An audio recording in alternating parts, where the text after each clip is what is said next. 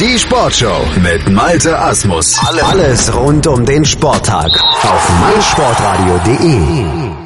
Wir blicken zurück auf den vierten Wettkampftag der Ringer WM in Paris und nachdem es gestern ja eher schlechte Nachrichten aus dem Lager des Deutschen Ringerbundes gab, gibt es heute wieder eine Medaille zu feiern. Aline Focken, die hat nämlich die Silbermedaille in ihrer Gewichtsklasse bis 69 Kilogramm geholt. Die Dame vom KSV Krefeld hat eine Medaille gewonnen und wir lassen sie zunächst mal selber erzählen über ihre Silbermedaille. Ich bin natürlich glücklich über eine WM-Medaille, das ist immer was ganz Großes, aber wenn man so nah wieder dran ist, auch mal Weltmeister zu werden, ist natürlich auch irgendwo Enttäuschung dabei. Nach der Vorbereitung, die bei mir ein bisschen schwierig war, mit einer Verletzung über mehrere Wochen, bin ich jetzt eigentlich natürlich super glücklich und auch nach den letzten Turnieren, die nicht so toll für mich gelaufen sind, jetzt sprich Rio und die EM, ähm, war das jetzt Gott sei Dank wieder die alte Aline und ich hoffe beim nächsten Mal schaffe ich dann auch den ganz großen Traum noch zu erfüllen, aber ja, ich bin zufrieden natürlich, ich danke allen, die mir die Daumen gedrückt haben und heute so fleißig ähm, geschrieben, alles, ich habe alles noch gar nicht beantwortet, aber ja, ich bin im Großen und Ganzen happy. Und das kann sie auch wirklich sein. Herzlichen Glückwunsch, Aline Focken, zur Silbermedaille in ihrer Gewichtsklasse. Und wir lassen das Ganze jetzt einordnen vom Sportdirektor des Deutschen Ringerbundes, natürlich von Janis Samandoridis. Hallo Janis. Hallo, hallo nach Deutschland. Janis, Aline, letztlich zufrieden ja. gewesen. Wie bist du zufrieden? Äh, also klar, also erstmal vorweg, äh, vielleicht mit einem leichten Schmunzeln oder einem verhaltenen Schmunzeln die Aline hat heute das geschafft, was, äh, wo wir im Griechisch-Römisch drei Athleten dazu gebraucht haben. Sie hat also ihre Sammlung komplettiert nach Gold und Bronze, heute Silber.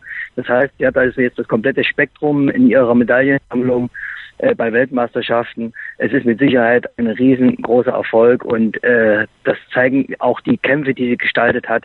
Das war eine irre Turnierleistung. Sie hat ja wirklich hervorragendes abgeleistet stark gekämpft und hochverdient, wirklich hochverdient hier die Silbermedaille gewonnen. Vor allen Dingen das Halbfinale müssen wir vielleicht nochmal hervorheben gegen die Chinesin Yu Han. Acht Sekunden vor Kampfende, da lag sie noch zurück. Ja, dann dieser Beinangriff und plötzlich hatte sie doch den Kampf gewonnen.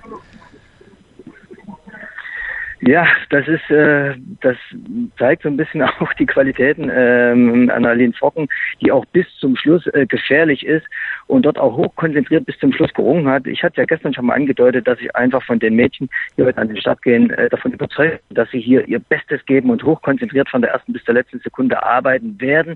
Und genau das haben sie eigentlich äh, vom Prinzip her auch gemacht. Vor allem allen voran äh, Aline Focken, mhm. die hier wirklich ein gigantisches Turnier gerungen hat und dann in so einer Kampfphase im Halbfinale dann das nochmal rumzureißen und mit den letzten Sekunden den Kampf zu gewinnen, äh, zeigt natürlich auch einmal mehr ihre die, die Qualitäten von Aline. Und du hast ja schon gesagt, das Medaillenspektrum ist jetzt komplett bei ihr. Sie hat Gold, Silber und Bronze bei Weltmeisterschaften eingesammelt, alles mal gewonnen. Und aufgrund auch ihrer Verletzungsgeschichte, so im letzten Jahr, hatte sie ja im Interview kurz vorher auch schon gesagt, äh, nochmal dickeres Ausrufezeichen hinter der Silbermedaille. Absolut, absolut. Und die, diese Medaille, das muss man jetzt auch wirklich nochmal herausheben, die und Aline, äh, solange Sie kennen, gehört eigentlich immer ähm, zu den Top-Athletinnen, egal in welchem Bereich. Das war schon im Bereich so, auch wenn es dann nicht immer für die Medaille gereicht hat.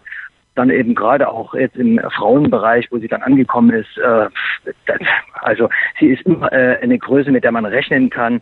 Äh, man sieht eben auch, gerade wenn ich zurückblicke, äh, 2016, dass das Leistungsvermögen auf jeden Fall da ist auch wenn das Resultat natürlich nicht immer planbar ist und auch nicht äh, immer eine Garantie gegeben ist, dort die Medaillen zu machen, umso größer natürlich die Freude, wenn dann die Rechnung aufgeht. Und genauso war es hier gewesen und deswegen sind wir also diese Medaille hochzufrieden und sehr, sehr glücklich.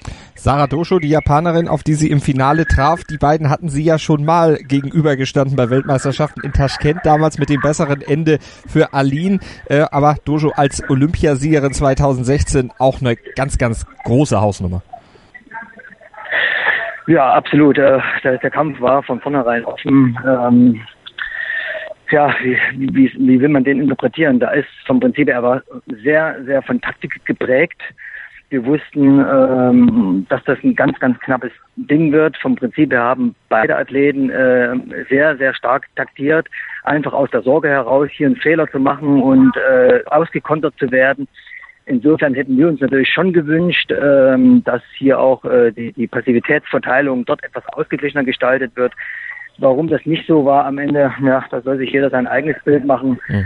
Wir waren etwas enttäuscht, aber über Kampfrichterentscheidungen diskutieren wir nicht. Darüber, äh, darauf haben wir keinen Einfluss. Insofern müssen wir hier auch äh, den Kampf in aller Ruhe analysieren, um auch die richtigen Fragestellungen für die Zukunft abzuleiten. Was aber auf jeden Fall einmal mehr für den Charakter einer Aline Focken spricht, ist, dass sie auch danach weder äh, über sich über die Kampfrichterleistung oder irgendetwas anderes da äh, moniert hat, sondern dass sie einfach gesagt hat, ich hätte einfach die zwei nicht abgeben können äh, dürfen oder ich hätte einfach mit einem Angriff durchgehen, äh, durchkommen müssen. Also lag es bei mir, dass ich diesen Kampf nicht gewonnen habe. Und das ist gerade in so einem Moment auch der Niederlage äh, ein Zeichen für wirklich sportliche Größe. Mhm. Aline Focken knapp Silber gewonnen oder knapp äh, die Goldmedaille verloren. Dann gab es aber noch eine zweite Deutsche, die um eine Medaille rang am heutigen Tag. Luisa Nemisch, die Dame von Germania Weingarten in der Klasse bis 60 Kilogramm über die Hoffnungsrunde ins kleine Finale gekommen. Da sah sie lange wie die Siegerin aus. Kurz vor Ende wurde sie dann aber doch noch überholt und ging dann mit dem vierten Platz leer aus. Große Enttäuschung bei ihr? Äh, da sind nicht nur bei ihr äh, viele, viele Tränen geflossen. Äh, ja, unser Mitgefühl ist bei ihr, denn eins muss man ganz klar herausstellen. Sie hat hier ein, als, mit einer jüngsten der Athletinnen, als eine, mit der jüngsten Athletinnen hier ein gigantisches Turnier gerungen, mhm. äh, ist wirklich bis ins kleine Finale um Bronze hier reinmarschiert und hat auch in diesem Kampf äh, gezeigt, wie hoch konzentriert sie arbeitet. Und dann kurz vor Schluss diese Schocksituation mit dieser Technik, wo wir alle im Prinzip wie versteinert, sprachlos eigentlich, das, das war, man kann was gar nicht richtig beschreiben. Aber das ist Sport. Solche Dinge sind schon anderen Weltklasse-Athleten, äh, ich sag mal, passiert. Da erinnere ich jetzt zum Beispiel auch an den Pascal Eisele, der, ich sag mal, kurz vor Schluss den Europameister schultert. Mhm. Solche Dinge können passieren, sie sind tragisch und insofern ist natürlich die Luisa Nemisch äh, hier wirklich die tragische Figur bei dieser Weltmeisterschaft. Äh, das haben auch andere Trainerkollegen aus dem Ausland so gesehen und ihr trotzdem ein großes Turnier bescheinigt. Klar, die Enttäuschung ist da. In erster Linie natürlich bei ihr selbst. Das kann jeder, denke ich, auch verstehen. Mhm. Äh, unsere Aufgabe ist es jetzt, sie wieder ein bisschen aufzurichten, das ein bisschen zu verarbeiten und einfach den Blick nach vorne zu richten. Sie ist eine hoffnungsvolle, talentierte Athletin und ich wünsche mir, das habe ich ihr auch so signalisiert, dass sie ihre erste Medaille dann auch in einer olympischen Gewichtsklasse holt. Insofern, ihre Zeit kommt noch, davon bin ich überzeugt und äh, wir werden alles daran setzen, das dann auch so zu realisieren. Und ihre Gegnerin, die äh, Litauerin Anastasia Grigoriev war auch natürlich auch Vize-Europameisterin, auch ein ganz besonderes Kaliber. Lucia Nemisch natürlich enttäuscht, Nina Hemmer sicherlich auch enttäuscht. Die verlor gleich in der Qualifikationsrunde ihrer Gewichtsklasse. Mhm. Äh, bei Nina hat sich natürlich, stellt sich das Ganze etwas anders dar. Sie hat sehr, sehr gut angefangen, ist ja auch in Führung gegangen gegen eine körperlich oder physisch starke äh, Mongolin, hat eigentlich schon auch hier wie die klare Siegerin auf, äh, ausgesehen und hat dann einfach in der zweiten Kampfeshälfte das völlig falsche taktische Mittel gewählt. Von der strategischen Ausrichtung her hat sie sich mhm. dann eigentlich nur noch äh, defensiv reingestellt und wollte das Ergebnis verwalten. Und dadurch bekommt natürlich dann auch die Gegnerin immer mehr Aufwind, die nichts mehr zu verlieren hat und permanent angegriffen hat.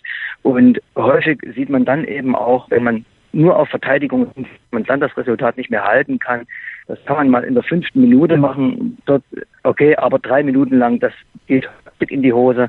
Und genau das ist ja auch passiert. Mhm. Die äh, Mongolin wurde immer stärker und hat Punkt für Punkt gesammelt und dann am Ende das Ding noch nach Hause gefahren. Ja, da war so von 1 zu 6 auf 8 zu 6 dann davon gezogen, also sieben Punkte in Folge sozusagen gemacht und das ganze Ding noch gedreht und Nina Hemmer damit dann leider rausgeworfen. Also Freud und Leid heute am vierten Tag der Ringer Weltmeisterschaften in Paris beim deutschen Team. Janis, wie geht's denn morgen weiter? Morgen sind die Freistiler dran.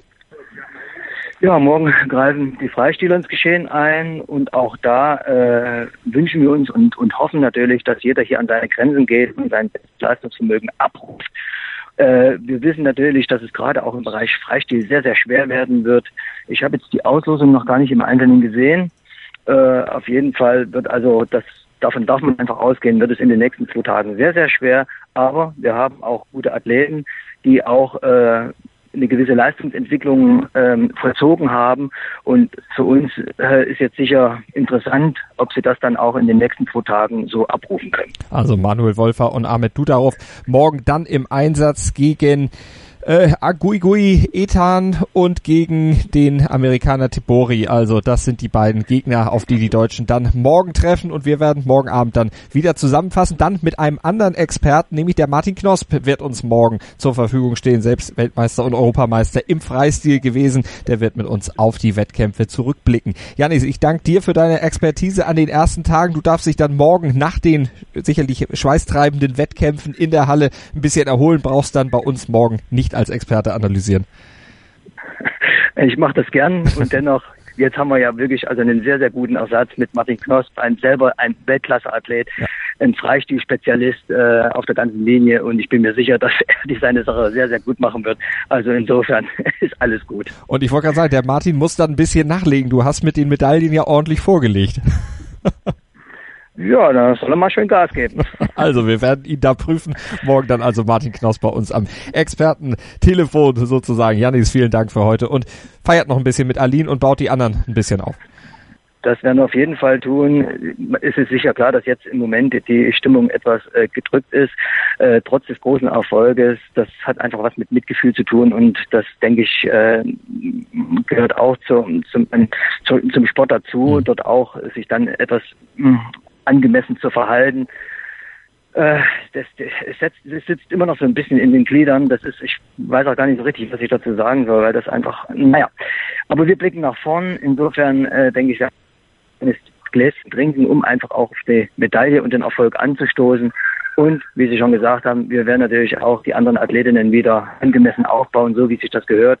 Aber das passiert auch schon innerhalb des Teams. Äh, das habe ich also sofort auch beobachtet, mhm. wie eben dann auch die Athletinnen ähm, zu Luisa gegangen sind und sie dort sofort auch getröstet haben und äh, sie versucht wieder aufzurichten das ist einfach auch eine gewisse Gruppendynamik, die sehr, sehr positiv ist. Auch da wieder dieses Team Spirit erkennbar und mhm. das ist sehr, sehr wichtig. Also wirklich tolles Teamgeist dann im Team des Deutschen Ringerbundes. Janis Samandoridis, der Sportdirektor, war es. Vielen Dank für deine Expertise.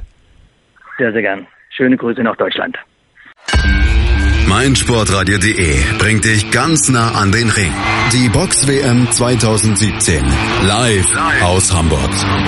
Vom 25. bis 29.8. die Box WM Dailies und vom 31.8. bis 2.9. die Live-Übertragungen der Halbfinals und der Finalkämpfe aus der Sporthalle Hamburg in Alsterdorf. Exklusiv kommentiert von Matthias Preuß.